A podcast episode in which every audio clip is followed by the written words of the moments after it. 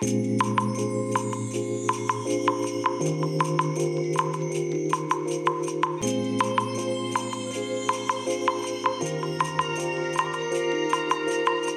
い皆さんこんにちはこんばんは。お疲れ様でございます。本日はですね1月9日月曜日でございます。えー今日はねあの成人の日ですかね、えーということでねあのお休みだったわけですけどお休みっていうのはね世間一般の皆様がね祝日ということでお休みだったんですけど私はね、えー通常営業ということで、えー今日一日お仕事をしてましてようやくね今仕事が終わって帰るところでございます。はい。いや、今日はね、もう頭が痛くてですね、まあ朝収録したラジログでもね、頭痛いなんて話していたかと思うんですけども、まあね、朝はね、なんだかんだでね、あの、だいぶ頭痛がね、紛れてなくなっていったんですけども、10時過ぎぐらいからですかね、またね、その、ごまかしていた頭痛がね、徐々にまた悪化してきてですね、一番ひどかったのが多分お昼ぐらいから、その10時、11時ぐらいから、うん、夕方の4時ぐらいまでですかね。うん、そのぐらいがね、一番ちょっとひどくてですね。で、4時過ぎぐらいにね、飛び込みでお客様がお一人ね、入ってこられて、そのね、対応してましたらね、頭痛がね、あの、ななくなったわけじゃないんですけど、ほぼ、ほぼほぼなくなったような感じですね。今若干まだね、残ってますけども、あの、だいぶ楽になった状態ですね。やっぱり接客してるとね、そのお客様にね、こう、いろんな話するために集中するじゃないですか、意識が。で、だいぶね、なんかそれで、なんか改善した感じですね。で、あとは、やっぱりね、パソコンにらめっこしてなかったからっていうのが一番効いてるのかもしれないです。ね、対面ですからど、当然ね、パソコンなんか見ないじゃないですか。ね。だから、それがね、効いてるのかな。まあ、逆を言うとね、もうパソコン使わなきゃこれ、頭痛なくなるんじゃないの？みたいなね。なんかそんな感じだったんですけども。まあ、今日もね、午前中は結構ね、マイトレックスでね、首とか肩とかね、特に今日ね、左側のね、頭でもね、左側の方が痛かったので、左側の首とかね、肩甲骨とかね、ガチャガチャやってたんですけどもね、あんまり効かなかったですね、さすがに今日のこの痛みは。朝起きた時にやった時にはね、ほどほどに効いてくれたんですけどね。うん。だからまたちょっと違う頭痛だったのかなっていう感じもしますけど、朝ね、起きて鎮痛剤飲んだんですけど、鎮痛剤もね、結局全然効果がなかった感じでしたね。まあ、本当に困った頭痛です。はい。え、それでね、まあその頭が痛い中ね、もうぼーっとしながらね、仕事に集中できなかったので、でもね、集中できないとどんどん痛みがね、増していくんで、何か集中しなきゃと思ってね、もうね、現実逃避ですよね。現実逃避とか仕事逃避してまして、あのーもうね、午後からね、2時過ぎぐらいからですかね、だから2時間ぐらいかな、実質。あのーあれをやってました。あの、ダンボッチをちょっとね、いろいろ見てましてね。で、ね、まあ年末ね、えー、ダンボッチ買っても配送がどうのこうのでもうダメだ、もう無理だ、みたいな感じでね、諦めていたわけですけども、やっぱりダンボッチいいなっていうのがありましてね。まあ、の、ノーマルのダンボッチだと、もう本当に全然ダメなんですよ。私が求めてる性能には全然追いつかないんですけども、ダンボッチを改造することによってですね、だいぶね、音がやっぱりカットされてるんですよ。で、今はね、こうやって車の中で話してますから、ね、私しかいないですからね。あの、もう全然周りに気にかけることもなくですね、こうペラペラペラペラ話しているわけなんですけれども、やっぱりね、ね、もう、ちゃんとね、できればパソコン向かってね、じっくりと収録したいな、なんていうのも、まあ、正直本音としてあるわけですよ。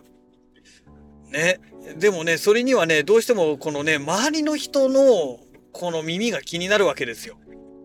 まあ音だからね、目じゃなくて耳が気になるわけですね。え特にね、まああの、私が住んでると戸建てじゃないですから、戸建てだったらね、関係ないんですよ。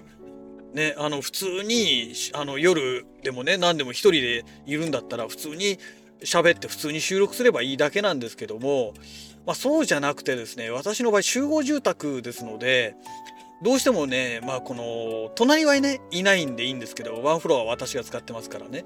いいんですけど、下の階ですよね。下の階の方への音が気になるんですよ。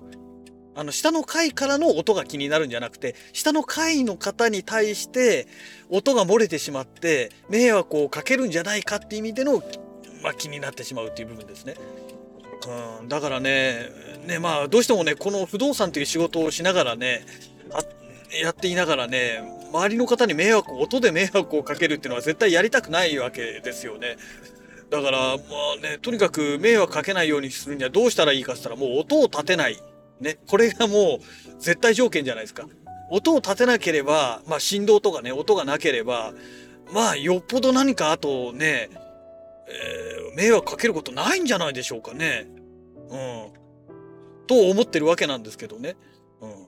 で、まあ、この音をなんとかしなきゃいけないと。でも基本的にね、日中仕事に行っちゃってますから、ね、日中はどうしてもね、えー、もう関係ないわけですよ。夜だけですよ、収録するのはね。どうしても夜しか収録する機会がない。まあ休みの日はね、日中ありますけどね。で、ね、まあ夜になると当然もっとね、昼間よりも音が伝わりやすくなるわけですよ。周りが静かになる関係でね。だから、ね、まあ、静かな状態にしたいわけですよ。音を伝えたくないわけですよ。ましてや私が喋ってることを、ね、下の階の方に聞かれたくないっていうのも正直あるんですよ。ね、気にしながら話すって嫌じゃないですか。ね。だから自由にね、こうやって今車の中で話してるような状態のまま家でも話したいわけですよ。そうすれば、ね、車の音とか関係なしに普通にこうね、綺麗に音が取れるわけなんですけど、で、あとね、カラオケをやりたいっていうのもありますからね、まあ、カラオケをやるにはね、やっぱりそれなりにね、音をね、もうね、遮断しなきゃいけないわけですけども、ね、なかなかそれが難しいじゃないですか。で、ね、毎日ね、夜家でね、カラオケできたらもう最高ですよね。うん。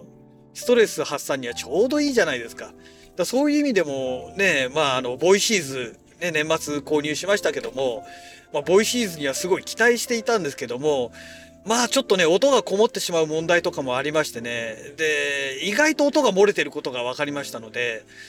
まあ、ちょっと私の用途には向かないのかなと、結局使ってみて散々ね、やってみた結果ですね。うん。昼間ボイシーズを使うんだったら、まだね、あの、そんなに気にならないと思うんですよ。でも、ね、夜もう9時、10時とかね、11時ぐらいに使うってことになると、もうこれはね、やばいですよね。やっぱり気になっちゃいますよね。下の階の方へね、どんな感じで音が出てるかって気になっちゃいますから。だからまあ、ダンボッチを、まあ、普通に使ったんじゃダメですから、ダンボッチをさらに改造してパワーアップさせればいいんじゃないかと。で、まあね、去年12月にね、ダンボッチいいななんて見てた時に、そのダンボッチを改造して音をね、遮断するっていうのがあって、まあ材料はね、えー、吸音材以外は、吸音材って何だっけな、えー、音が反射しないようにするためのものですね。吸音材とさらにもうワングレード上げるものがあるんですけども、えー、そのワングレード上げるものはまだ買ってないんですけど、それ以外の吸音材と遮音シートはもう買ってあるんですよ。あと、あのね、ダンボッチが手に入ればいけるんですけど、まあ、とにかくダンボッチの問題点はね、値段が高いということですよ。あの、標準のね、一番安いダンボッチでも8万、8万3000いくらだかするんですよ。8万3000かな？なんかするんですけども、送料がね、1万3000何百円でするんですよ。私、神奈川に住んでますからね。神奈川の場合で1万3170円とかなんかそんな感じなんですね。で、これがね、もっとね、あの、西寄りの方に行けばもっと上がるんですよ。えっ、と、発送地がね、どうも福島、福島県だかなんか向こうから発送されるみたいでして、だから、ね、神奈川よりさらに西に行けば行くほどどんどんね、あの、送料が高くなるんですね。で、注文してからだいたい納品まで10日ぐらいかかるらしいんですよ。ね。ちょっとその辺もね、もうちょっとなんかスピーディーにできないのかなっていう感じになるんですけども、ね。で、あとはね、2階までしか発送してくれないらしいんですよ。3階建て以上の人は1階で受け取ってくださいっていう話になってるらしくて、だからね、3階まで自分で上げなきゃいけないんですね。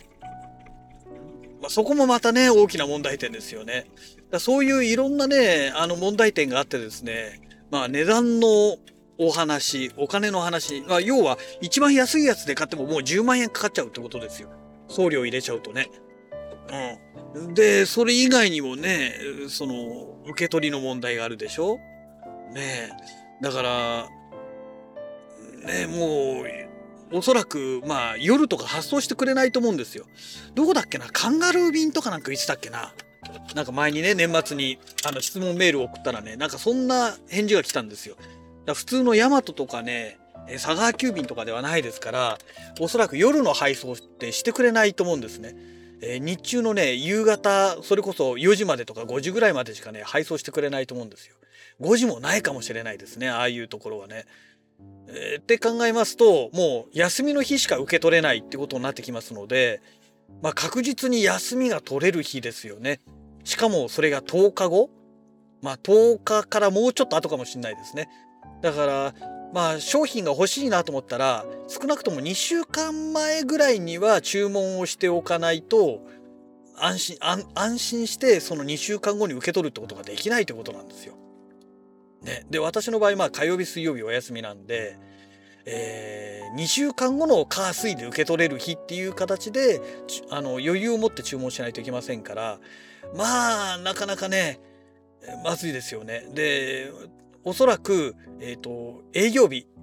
で換算してる可能性ありますので2週間前だと間に合わない恐れがあるわけですね。でね祝日なんかあったらもっとね時間かかるわけじゃないですか。だからなんだろう。まあちょっと気軽にはねあの注文して「はいできました」「買いました」「やりました」みたいなわけにはいかないですよね。でまあ今日まあいろんなそんな話はまあいいとしてですね。でまあダンボッチの改造をしてる話なんか見てるとやっぱりねちゃんと改造してる人はね大冒頭がねカットされてるんですよ。一番分かりやすかったのがね、えーと、改造したダンボッチの、えー、まず外で、えー、まあ、ビデオカメラを三脚かなんかでね、えー、カメラを固定してギターを弾き語りでこう歌ってるんですね。まあもちろん大きいですよね。もうちゃんとボリュームガンガン入ってるわけですけど、そのまま、あの、動画を止め、録画を止めないで、ダンボッチの中に入って、で、中でまたギターで歌ってるんですね。で、その音がね、すっごい音がちっちゃくなってるんですよ。